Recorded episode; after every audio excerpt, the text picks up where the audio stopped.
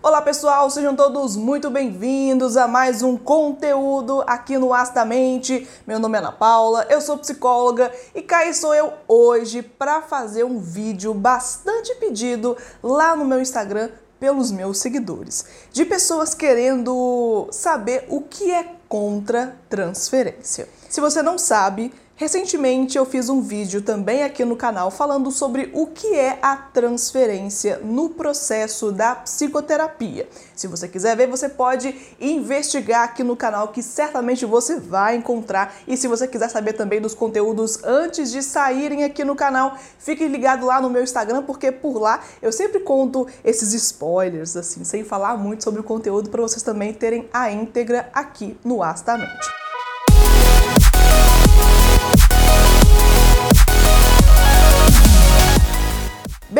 Cá estou eu com as minhas anotações porque vocês me fizeram estudar psicanálise. Uma psicóloga da análise existencial estudando psicanálise. Veja bem a que ponto chegamos aqui no canal. Nada contra, mas não faz parte já dos meus estudos há um bom tempo já. Pois bem, contra-transferência e transferência são parte de um processo fundante da análise do psicanalista. Isso é já consenso, faz parte de todo o processo, eventualmente vai acontecer, é importante que aconteça, pode ser produtivo para esse processo, mas nem sempre a contratransferência, esse termo, foi utilizado da mesma forma. É claro que sempre a gente recorre aqui às leituras de Freud, que Freud foi o precursor da psicanálise, mas não somente esse autor que fala sobre as teorias da psicanálise, ainda mais a psicanálise moderna, não a psicanálise dos anos de 1900 e alguma coisa.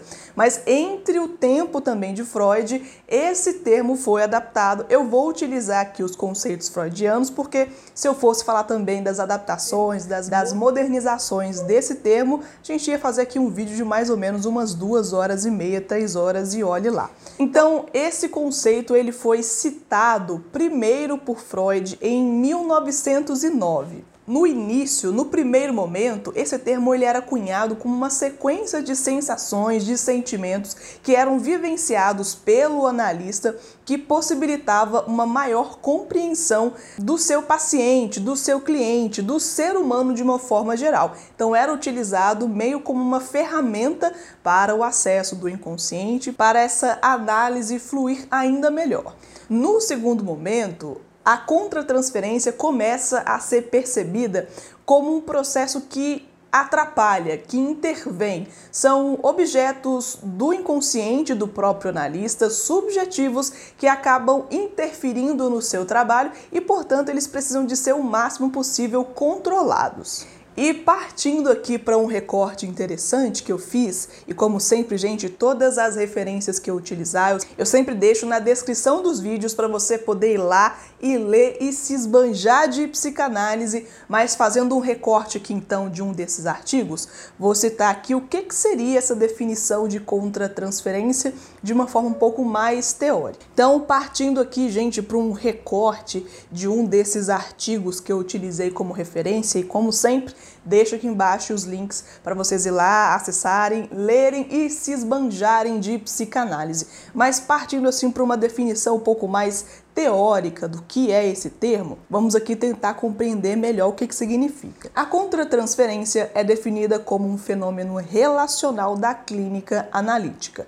pois surge, entre aspas, como resultado da influência do paciente e, portanto, está intimamente vinculada à transferência, aspecto central do método analítico, como a gente comentou aqui agora anteriormente. Sua definição, nesse momento inicial, engloba as reações emocionais inconscientes do analista frente às investidas afetivas do paciente. Entretanto, Tais reações emocionais são consideradas por Freud como obstáculos ao tratamento analítico e, como tal, devem ser reconhecidas, ou seja, diferenciadas das emoções do paciente e, por fim, dominadas. É importante a gente compreender que mesmo com essas mudanças ao longo do tempo, a contratransferência e a transferência estão intimamente ligadas. É melhor que você veja aqui o vídeo também no canal anterior falando sobre isso,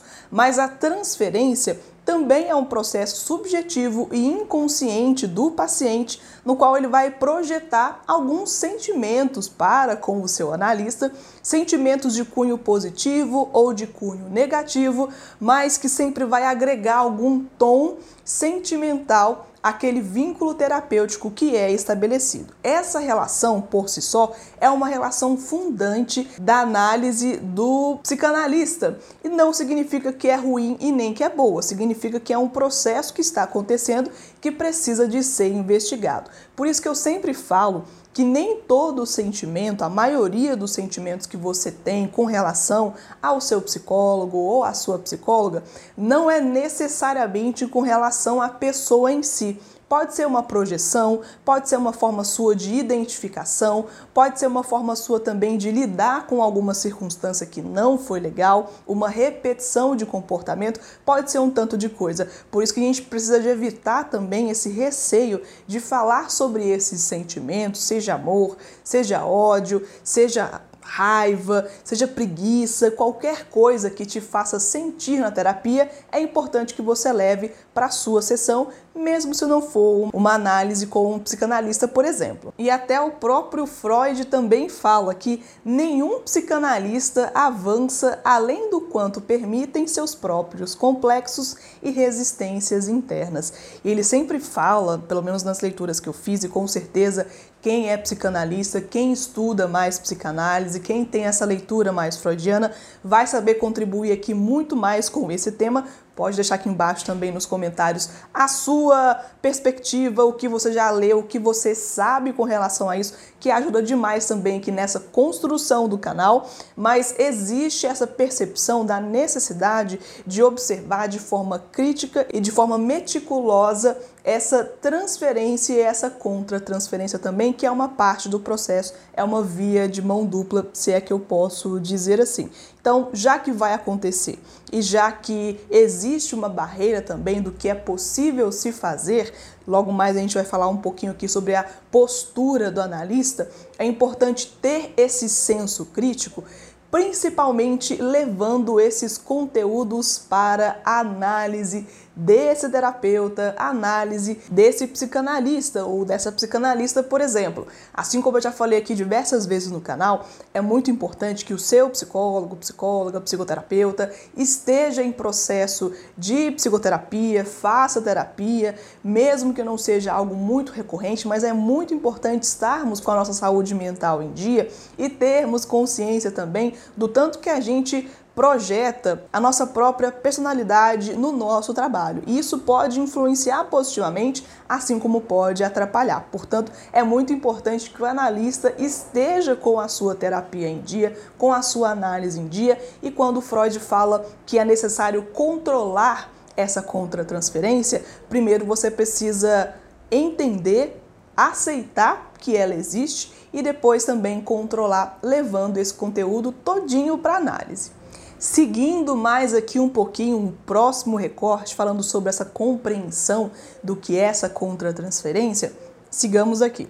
A compreensão da contratransferência surge na psicanálise com o mesmo estigma de um mecanismo de resistência do analista em função de aspectos pessoais do mesmo não elaborados, causando interferência na escuta analítica e na sintonia entre analista e paciente portanto, um problema a ser resolvido. Então, gente, existe esse conteúdo porque não é porque a pessoa é um analista, é um psicólogo, é um psiquiatra, que as suas questões subjetivas, simbólicas estarão blindadas. Todos nós temos os nossos conteúdos inconscientes, todos nós temos as nossas experiências, as nossas subjetividades e é importante considerar isso e não achar que aquela pessoa que está ali analisando ou que está ali fazendo a psicoterapia é uma pessoa nula, uma pessoa que não sente nada, que não vive nada, que não tem medo de nada e por aí vai. Então, Ana, já que é importante reconhecer, saber, olhar de forma crítica,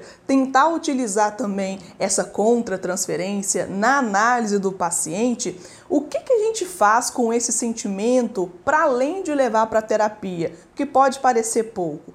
Existe algo que os psicanalistas falam de postura, a postura contra-transferencial que é manter uma postura mais equilibrada, evitar de certa forma levar esse conteúdo seu a ponto de interferir até mesmo no próprio processo da pessoa, confundir as coisas ou achar até mesmo que a terapia de uma outra pessoa é a sua, você ir lá e falar o que você quiser e acabar projetando no seu paciente, cliente, como se fosse um conteúdo dele, mas só que é seu. E essa postura de neutralidade, que eu sei que algumas pessoas também às vezes confundem e acham que o psicólogo, o psicanalista não está prestando atenção, mas pode ser uma postura justamente para defender que aquele processo do paciente seja do paciente. E assim a gente evita, ou pelo menos os psicanalistas evitam com que essa, esse sentimento contra-transferencial acabe caindo ali naquela tentação de projetar isso tudo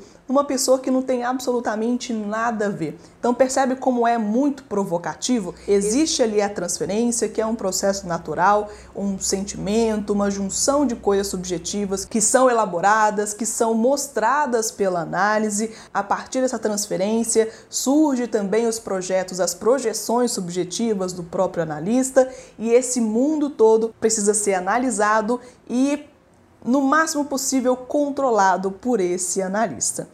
E gente, olha, eu sei, é muita coisa, são muitos detalhes. Eu não sou psicanalista, eventualmente eu posso ter cometido algum erro aqui. Já peço desculpas aos colegas psicanalistas. Se tiver algo que eu possa estudar de acordo com o meu tempo também, trazer aqui para vocês, me deixem saber aqui nos comentários desse vídeo, porque eu sei que tem muita gente muito curiosa, inclusive em saber como que essa contratransferência acontece nesse processo do psicólogo, do psicanalista e do paciente, não é? Será que se o paciente diz que está amando o seu psicólogo, o seu psicanalista, enfim, independente do gênero, será que isso significa que o profissional também vai se apaixonar pelo seu cliente, pelo seu paciente. Enfim, vários questionamentos também que a gente pode abordar aqui também em outros vídeos. Por isso, deixa aqui embaixo as dúvidas, sugestões, participações, compartilhe com outras pessoas também que certamente na análise já viram, já perceberam que os seus psicólogos tiveram ali algumas reações, tiveram algumas alguns comportamentos que demonstraram ali ciúmes, raiva, medo, felicidade, porque isso também faz parte do processo, a gente não pode fingir que é diferente. E muito obrigada, como sempre, por vocês pararem um pouco do seu tempo para ficar aqui no canal, para prestigiar o conteúdo, para apoiar o meu trabalho, que é sempre muito importante e eu agradeço de coração a todo mundo que, que apoia aqui esse projeto do Acidamente, que eu trago com muito carinho e realmente muito obrigada. Um beijo e até o próximo conteúdo aqui no canal. Tchau, pessoal!